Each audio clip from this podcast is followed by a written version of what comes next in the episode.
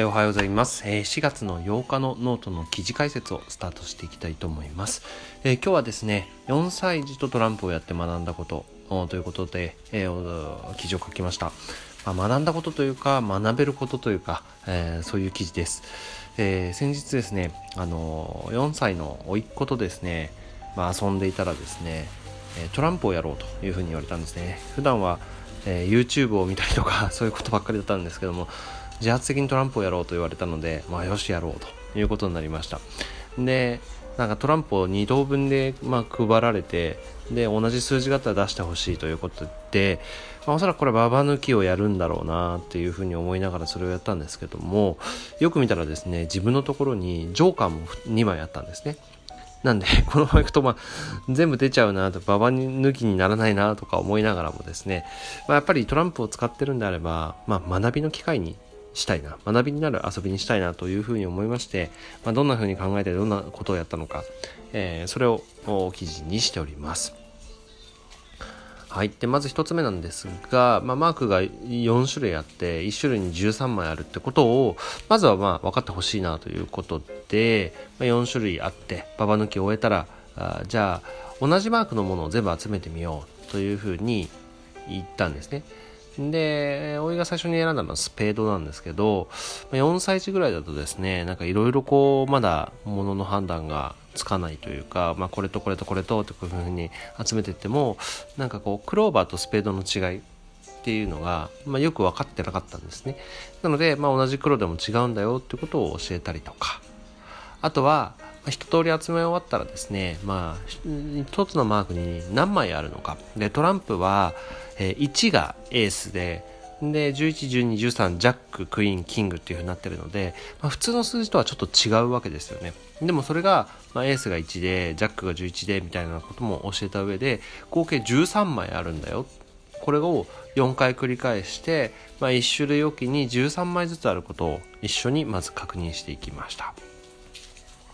はい。で、そうしたらですね、な今度はちょっとこう、難しい掛け算とかもできるんじゃないかなっていうふうに思いまして、13×2 とかですね。で、今の4歳児って結構すごくて、もうくく言えるんですよね。結構すごくないですか、まあ、多分、こう、合言葉のように反射的にですね、陰1が1、陰2が2みたいなことを保育園でやってるんだと思うんですけども、ただ 13×2 って言われたらもうくくにないじゃないですか。ただそれを4歳児にも分かるようになんかこうやり取りを載せました。のでまずっと会話形式が続くのでちょっと会話形式で、えー、読んでみたいと思います。ねえねええー、1つのマークに何枚あった ?13 枚。じゃあ、えー、2つのマークだとどう ?13×2 へえわからない。じゃあさ数えてみようか。1つで13だから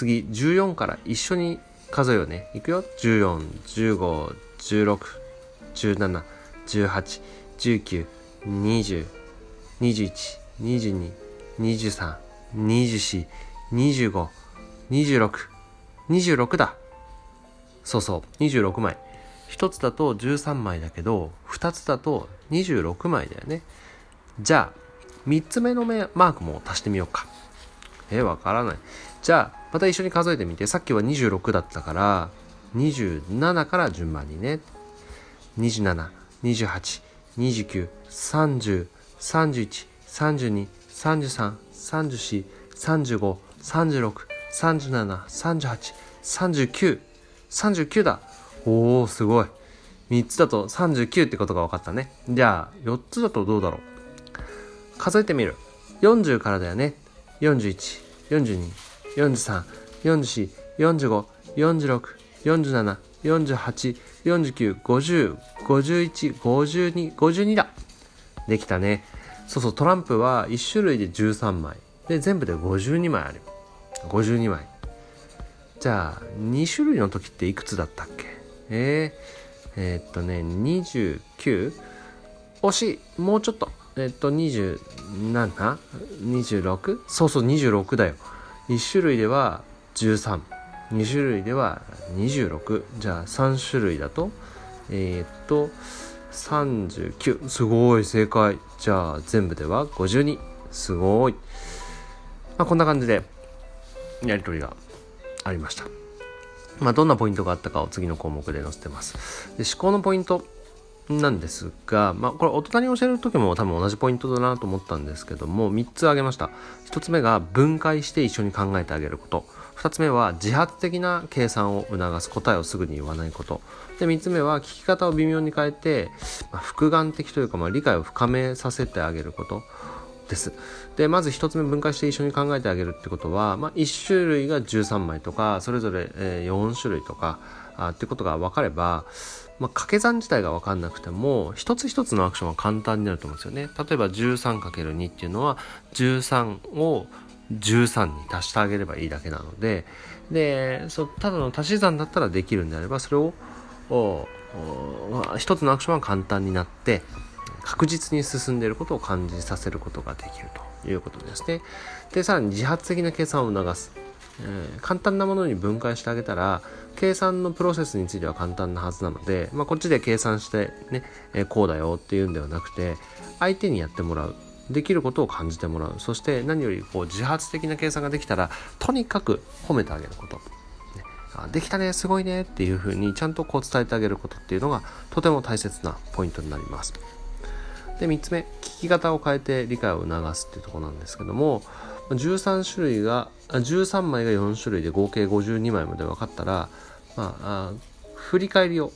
していくんですけども、まあ、さっきのもですね微妙にこう角度というか聞き方を変えながらやっていたんですね。で例えばまあ3種類目までは次はここから数えてみよう、ね、26まで来てたから27まで数えてみようって言ってたんですけど4種類目のところまで来るともうそれは反復なのでさっきの数から数えりゃいいんだなってことが分かる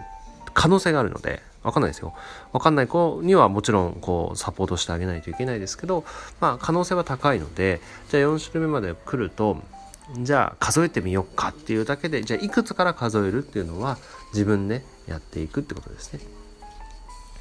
でこの反復のプロセスに関してはですねやっぱり自分で徐々に考えられるようになるはずなのでこっちの聞き方を少し変えて難易度を徐々に徐々に上げてってあげる。そうするとまあ少しこう理解の方に進みやすくなるんじゃないかなというふうに思います。はい。でまあ子供に教える時にも大人に教える時にも大きく分けるとこの3つになるのかなというふうに思いましたで、まとめです。まあ、いかがだったでしょうか？まあ、子供と遊ぶと、まあ、こちらが教えられることもとても多いです。で、教え方のポイントはさっきの項目に書いたんですが、最も大切なことはですね、あの、自発的なアクションに対して、こちら側で学びを増やしてあげることじゃないかなというふうに感じました。で、今の子供たちってすぐ YouTube 見るんですよ。でも本当にすごい集中して、でもただ受動的なまあ、情報収集というかが増えてしまうのがやっぱ一番懸念なのかなというふうに思います何を言ってもその YouTube 見てる時も何も伝わらないただ自分からやりたいといった遊び今回のトランプとかね、のような、ま、中にですねしっかりと学びを混ぜてあげることが、まあ、親としてできることの一つじゃないかなというふうに考えました、えー、学びについて改めて考える機会となれば嬉しいです。はい。ということで最後まで聞いていただきありがとうございます。こちらのポッドキャストでは Twitter アカウントやノートと連動しましていろんな学びを配信しております。え多少なりとも学びがあればですね、えー、ノートの方の好きボタンやフォローとか Twitter のフォローとかいいねとか、えー、こういったものをいただけると励みになります。えー、それでは、えまた自宅待機続いてますが、え皆さん頑張っていきましょう。また明日。